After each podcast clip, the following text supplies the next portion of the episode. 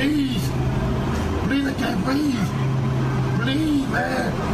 Please, man. O homicídio de George Floyd, um homem negro de 46 anos em Minnesota, nos Estados Unidos, causou uma onda de indignação no dia 25 de maio, um funcionário de uma lanchonete acusou Floyd de comprar cigarros com uma nota falsificada de 20 dólares e chamou a polícia. Floyd estava desarmado e foi rendido. Um dos policiais que atendeu a ocorrência o imobilizou e pressionou seu pescoço com o joelho por quase nove minutos. No áudio que ouvimos no começo, Floyd reclama e diz repetidamente: Não consigo respirar enquanto o policial Derek Chauvin continua ajoelhado sobre seu pescoço. Floyd era pai de uma menina de 6 anos, Diana, e era conhecido como Big Floyd. He would never see her grow up, graduate. If it's a problem she's having and she needs her dad, she does not have that anymore. Derek Chauvin foi acusado formalmente por assassinato em terceiro grau e morte imprudente. A pena para o crime é de até 25 anos de prisão. Os outros três policiais que estavam na ação e não tomaram nenhuma atitude também serão processados. Now, this all four former officers involved in George Floyd's death now face criminal charges. Just this afternoon, upgraded charges for Derek Chauvin, the now former officer seen pressing his knee into Floyd's neck. Após o homicídio, uma onda de protestos contra o racismo e a violência policial se espalhou pelos Estados Unidos. Manifestações foram registradas em todos os 50 estados do país e chegaram a mais de 350 cidades, entre elas Atlanta, Detroit, Houston, Los Angeles, Miami, Nova York e Washington. Ao menos 9 mil pessoas foram presas em decorrência dos protestos.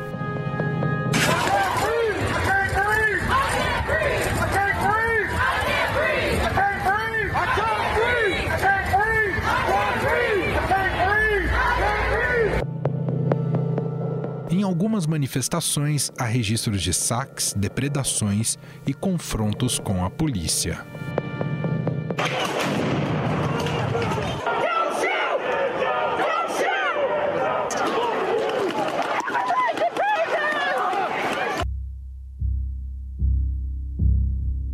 Para tentar conter o avanço dos protestos, as cidades têm antecipado o início do toque de recolher. Em Washington, a medida começa às 7 horas da noite. Em Nova York, às 8 da noite. O presidente dos Estados Unidos, Donald Trump, assim como alguns governadores, elevou o tom contra os protestos. No dia 31 de maio, o presidente americano declarou que consideraria o movimento antifascista como uma organização terrorista e prometeu mobilizar militares para conter a agitação civil. I will fight to protect you. I am your president of law and order. And an ally of all peaceful protesters. But in recent days, our nation has been gripped by professional anarchists, violent mobs, arsonists, looters, criminals, rioters, Antifa, and others. Today, I have strongly recommended to every governor to deploy the National Guard in sufficient numbers that we dominate the streets. Quem nos traz mais detalhes sobre a eclosão e extensão destes protestos e a crise política gerada por eles é a correspondente do Estadão em Washington, Beatriz Bula. Tudo bem, Bia? Como vai? Oi, Emanuel, tudo bem? E por aí? Estamos acompanhando aqui, Bia, pelas transmissões tele televisivas diariamente, as manifestações, as pessoas que vão às ruas em protesto a morte de George Floyd, né, que chocou muito o país. Eu queria te ouvir, Bia, daquilo que você apurou, acompanhou, o que tem sido dito por especialistas, como é que esse caso destampou uma espécie de panela de pressão que levou tanta gente às ruas, mobilizou tantas pessoas em várias cidades pelos Estados Unidos e no meio de uma pandemia, ou até se a pandemia tem uma influência também nesse contexto, Bia?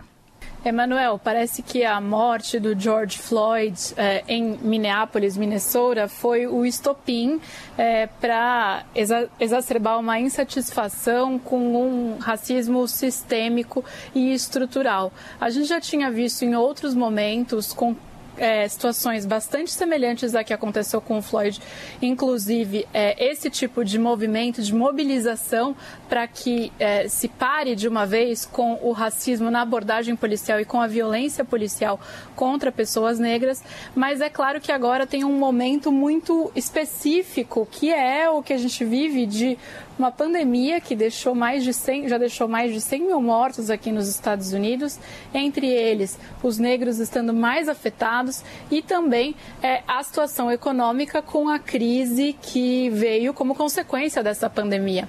Então é uma panela de pressão mesmo, um caldeirão em que são muitos componentes juntos e fazem com que essas mobilizações elas sejam maiores, tenham mais força do que é, isoladamente casos anteriores. Alguns analistas analistas comparam essa situação somente aos protestos de 1968, depois da morte do Martin Luther King. Dizem que em escala e em, é, em circunstâncias, esta é uma manifestação mais parecida com aquela do que as que a gente viu por exemplo, em 92, em 2013, em 2014, que também foram manifestações contra o racismo na abordagem policial. Então, é um, um caldeirão com muitas insatisfações reunidas, mas a pauta ela é bem clara, ela é uma pauta para resolver de uma vez por todas esse problema aqui nos Estados Unidos, que é de racismo estrutural tem sido totalmente espontâneo quem vai às ruas existe um grupo que também organiza isso, que estrutura. Tive muitas faixas lá do Black Lives Matter, que não é um grupo que surgiu agora, não é, Bia? O Black Lives Matter é um grupo de 2013. Na verdade, foi uma hashtag que surgiu ali em 2013, é, depois que um júri absolveu um policial é, que matou um jovem negro na Flórida no ano anterior, em 2012, que foi o Trayvon Martin. É, e foi um movimento que ganhou força em 2014, quando aí em Nova York, mais uma vez, é, um homem negro é morto por um policial branco, dessa vez o Eric Garner, e esse caso tem sido muito mencionado porque o Eric Garner falou 11 vezes: Eu não consigo respirar é, antes de morrer. E essa frase também foi dita pelo George Floyd para os policiais é, em Minneapolis, Minnesota. Então, tem ecoado bastante nos protestos a frase: Eu não consigo respirar. As pessoas falam isso quando elas estão se manifestando, protestando. É, então, já é um movimento que nasceu ali em 2013, mais ou menos, ganhou força em 2014 e, na verdade, representa essa frase Black Lives Matter, as vidas negras importam, essa insatisfação é, com é, o fato de a polícia fazer abordagens violentas e chegar a matar pessoas é, negras e numa proporção muito diferente do que acontece é, com as pessoas brancas. Então as pessoas querem responsabilização, né? querem que a polícia passe a prestar contas para a sociedade, a responder também criminalmente por essas situações que isso mude. E temos que falar, evidentemente, de política, né, Beatriz? Porque afinal as manifestações né, vão em direção aos governos, aos governantes, às lideranças políticas. Os Estados Unidos têm uma liderança uh, que ajuda a dividir a sociedade, o presidente Donald Trump. Num ano de reeleição, como é que. Bom, a reação inicial dele foi tentar reprimir ainda mais, né? Uh, não sei se tem sido essa tônica ainda e, com, e se ele tem lidado, como é que ele tem lidado com a crise como um todo, Bia? O Trump ele está apostando no discurso da lei e da ordem, Emanuel. Ou seja, é, precisamos protestos pacíficos podem acontecer, mas a partir do momento em que isso partir para uma depredação, é, para algum episódio de violência, a gente vai ter que reprimir. Eu sou o presidente da lei e da ordem. É assim que ele quer se apresentar. E esse é um discurso que costuma ter algum apelo quando há protestos dessa magnitude, né? Mas é, o fato é que ele ele não está resolvendo, não está falando como ele pretende resolver esse problema do racismo.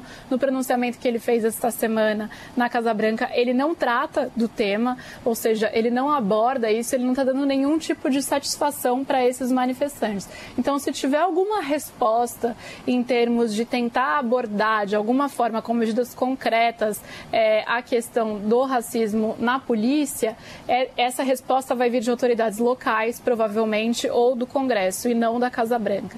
É, e ele está seguindo com esse discurso e deve continuar assim, mesmo porque ele tem uma eleição no final do ano, em novembro, e esse é o discurso que tem apelo entre a base dele.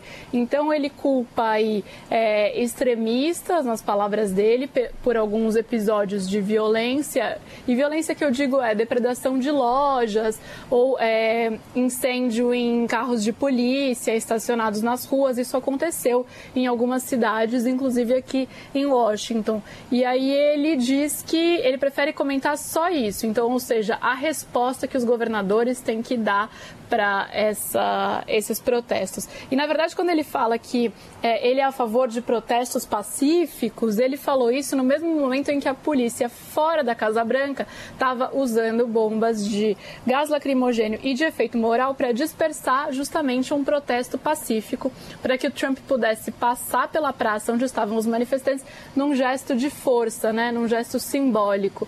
Então a polícia esvaziou ali, usando da força, um protesto que era pacífico específico, deixando até um pouco contraditória a fala do próprio presidente. Ô Bia, em relação ao policial que matou o George Floyd, o ex-segurança George Floyd, qual será o destino dele? O que já se sabe, Bia? Ele foi acusado criminalmente. A primeira acusação contra ele foi uma acusação considerada muito branda.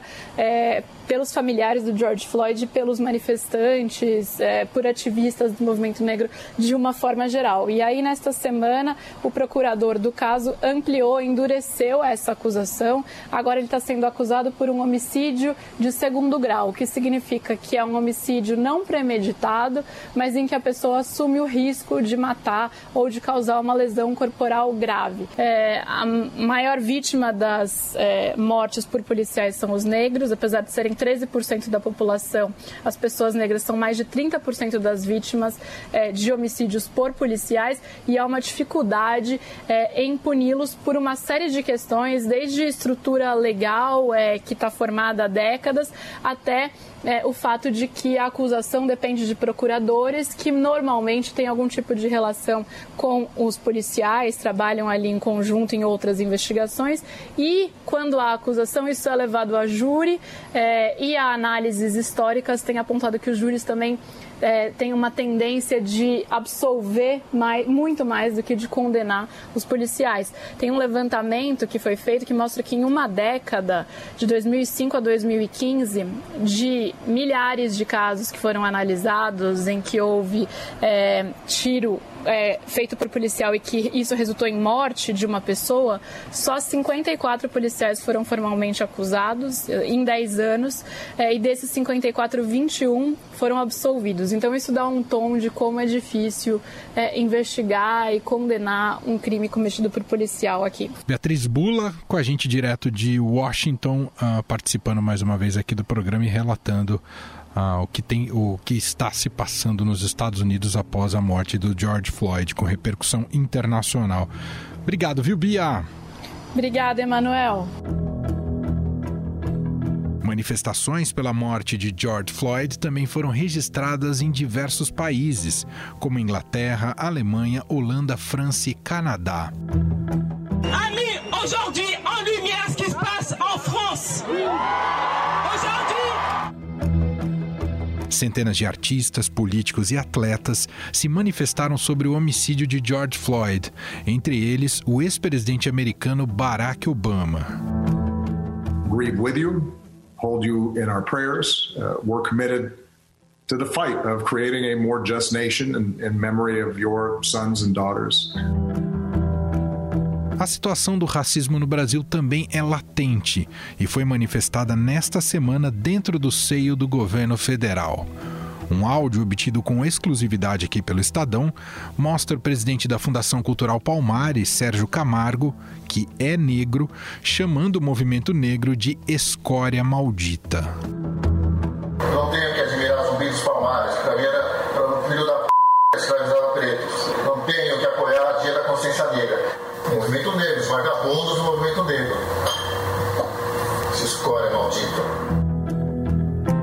As afirmações foram feitas durante reunião com dois servidores no dia 30 de abril. Discípulo do escritor Olavo de Carvalho, guru do bolsonarismo, o presidente da Fundação Palmares se apresenta no Twitter como um, abre aspas, negro de direita, antivitimista e inimigo do politicamente correto, Fecha aspas.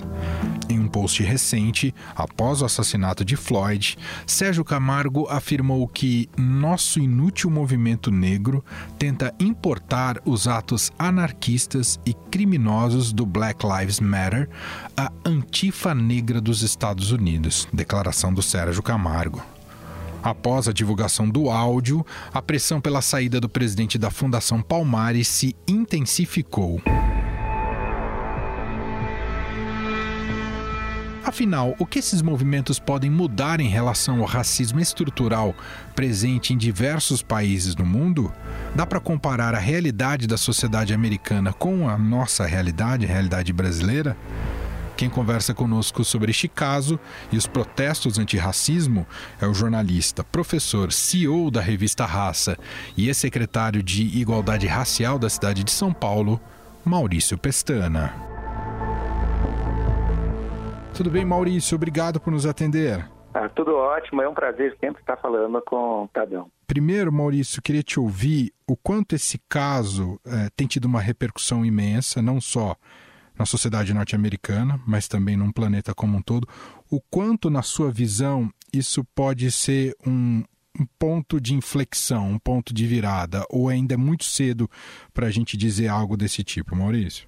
Não, de forma alguma. Eu acho que é um marco, né?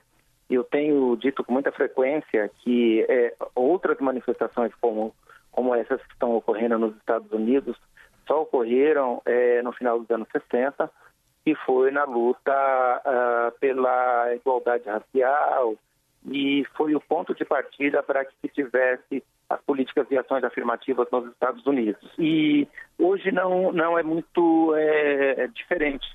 Toda essa movimentação, todo esse e os questionamentos que ela está trazendo, ela traz uma reflexão direta àquele momento. Inclusive, muitos comparam aquele momento. E por que, que traz a, a reflexão àquele momento? É para perguntar o que é que foi feito, o que é que avançou, o que é que não avançou e o que, que não avançou na sociedade americana para que é, fatos como o assassinato, como esse, né, que foi filmado, é, não ocorram mais. Então, eu acho que o grande marco é um marco assim, é, é para rever todas as políticas afirmativas que aconteceram nos Estados Unidos e que foram muito importantes e que tiveram reflexos em outros países, entre eles o Brasil. Algumas das nossas políticas afirmativas aqui, nós nos espelhamos as políticas é, dos Estados Unidos. E como é que a gente chega hoje nessa situação que lá não se resolveu esse problema? Então é esse o grande questionamento. Você vê paralelos muito semelhantes do caso americano e da luta norte-americana na questão da igualdade racial e da brasileira ou há diferenças, Maurício? Olha, são muito semelhantes. É, eu costumo dizer que é o seguinte: o racismo é o mesmo no Brasil, nos Estados Unidos, é, na África do Sul ou na Europa, em países como a França, a Alemanha, entre outros. Né? O que há de diferente é o modus operandi das sociedades nesses países. Né? Como é que elas trabalham com a questão é, é, do racismo. E volto a dizer, os Estados Unidos sempre se viu um pouco de espelho pela forma com que eles trataram e principalmente a implantação das políticas de ações afirmativas. O que, é que tem de diferente entre as nossas é, sociedades? Né? A, a colonização é, brasileira, não só brasileira, mas latino-americana, né, se deu é, pelo viés da colonização portuguesa e espanhola, e nesses outros países que eu citei, como Estados Unidos, como África do Sul, ou seja, outros países da Europa, eles têm uma colonização, eles tiveram uma evolução da sua sociedade mais do ponto de vista anglo-saxônico. Parece que é, isso não tem muito a ver, mas eles têm uma profundidade muito grande nas diferenças de como o racismo se desenvolveu. Agora, é, uma coisa a gente tem em comum: o modus operandi do racismo ele está muito entranhado no Estado, nas instituições, sejam elas públicas ou privadas. E aí a gente chama do, do racismo estrutural, né? são estruturas de poder que estão dentro, é, que, que é, essas ações racistas. Então, quando você fala da polícia, o modus operandi da polícia nos Estados Unidos não diferencia muito do modus operandi da polícia aqui no Brasil, ou da polícia na França, ou da polícia na Alemanha. São aparelhos do Estado, e esse é o grande questionamento, porque o Estado só se move com os nossos impostos, né? ele só se move com o nosso trabalho. Então, assim, é como se nós estivéssemos financiando a nossa morte. Né?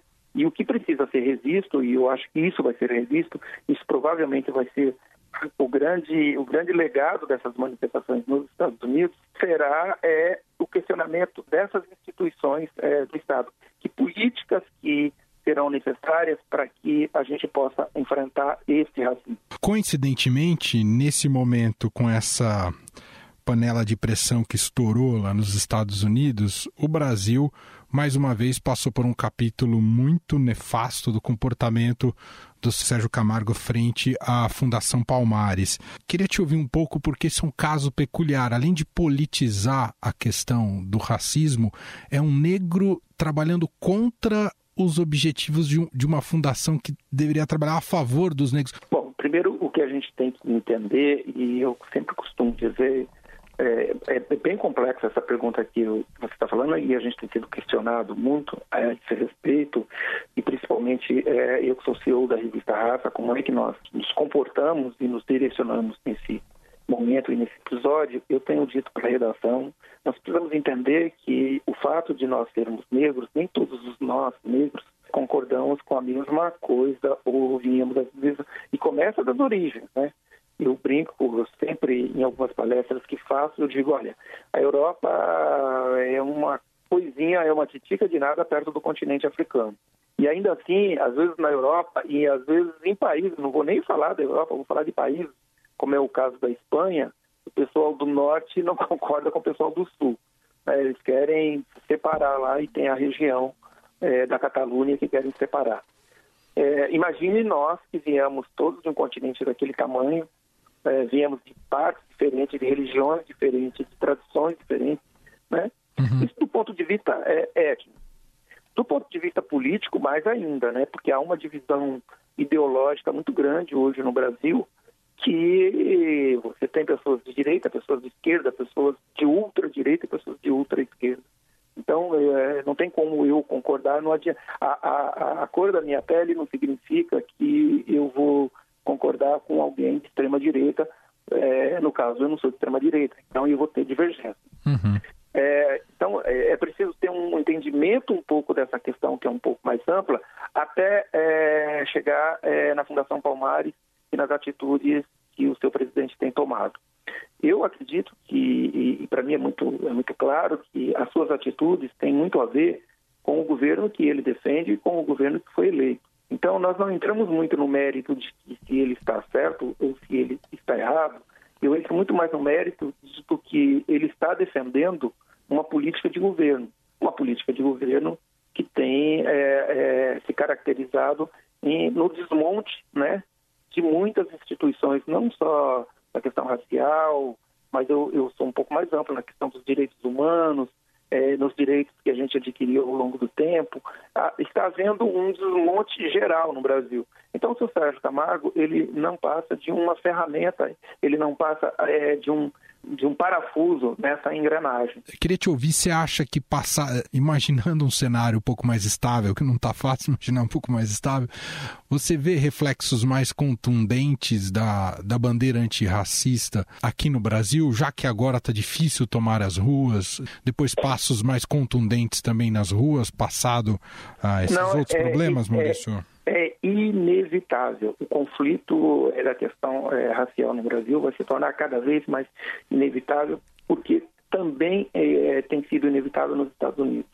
Porque, é, infelizmente, essas políticas de exclusão, essas políticas é, de exclusões, essas políticas que têm levado negros à, à periferia da economia e da sociedade, elas vêm vindo há muito tempo e há muito tempo que há uma, uma tentativa de enfrentar isso do ponto de vista social, das pessoas irem para a rua, para as ruas, das pessoas estarem questionando, Só que agora nós chegamos num limite é, estarrecedor. O Covid veio para mostrar exatamente quem são os flagelados dessa sociedade.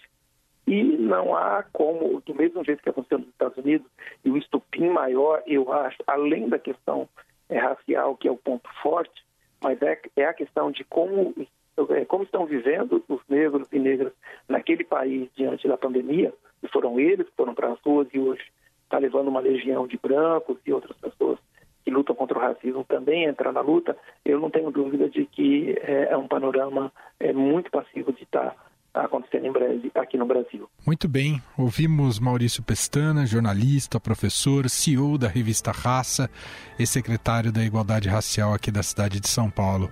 Maurício, obrigado aqui pela conversa, a gentileza de estar aqui com a gente. Um abraço, viu, Maurício? Eu que agradeço, um grande abraço e é sempre um prazer estar falando aqui com, com, com o Estadão.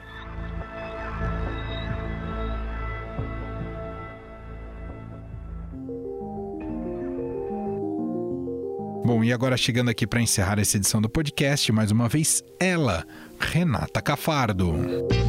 Fique em casa com o Estadão, com Renata Cafardo. Hoje a gente bate um papo com a cantora e atriz Emanuele Araújo. Alô, pessoal do Estadão. Então, eu tô isolada há três meses. Eu tô completando essa semana, são três meses de quarentena e de isolamento. Apenas eu e o meu namorado, Fernando longe da minha filha. Minha filha está na casa dela também, seguindo a quarentena. A gente se fala todos os dias, mas estamos isoladas em casas diferentes, sem nem ir ao mercado e tentando seguir com a máxima responsabilidade possível todas as restrições e todas as, as instruções que, que estão sendo conduzidas para a gente tentar driblar e tentar ir contra essa pandemia terrível. Ela compartilhou com a gente algumas coisas que tem observado durante esse tempo de isolamento. É um período de muita tensão, de medo universal, de muitas dúvidas e também de muita indignação com essas questões sociais e políticas do mundo, mas acho que no nosso Brasil isso me afeta bastante. Ao mesmo tempo, acho que é um momento de muita consciência e da gente já que está podendo olhar bastante, tanto para si quanto para a sociedade, a gente realmente perceber o que podemos modificar, o que podemos transformar. E é bastante coisa. Com certeza, tudo está com uma lente de aumento. Essa lente de aumento provoca taquicardia, provoca muitas sensações, mas também provoca uma percepção que pode fazer a gente alcançar uma transformação. Eu não sei quanto vai ser no coletivo em geral, mas pelo menos em mim, isso já está acontecendo bastante. E eu vou lutar com a minha arte para que isso se dissemine da forma que eu posso.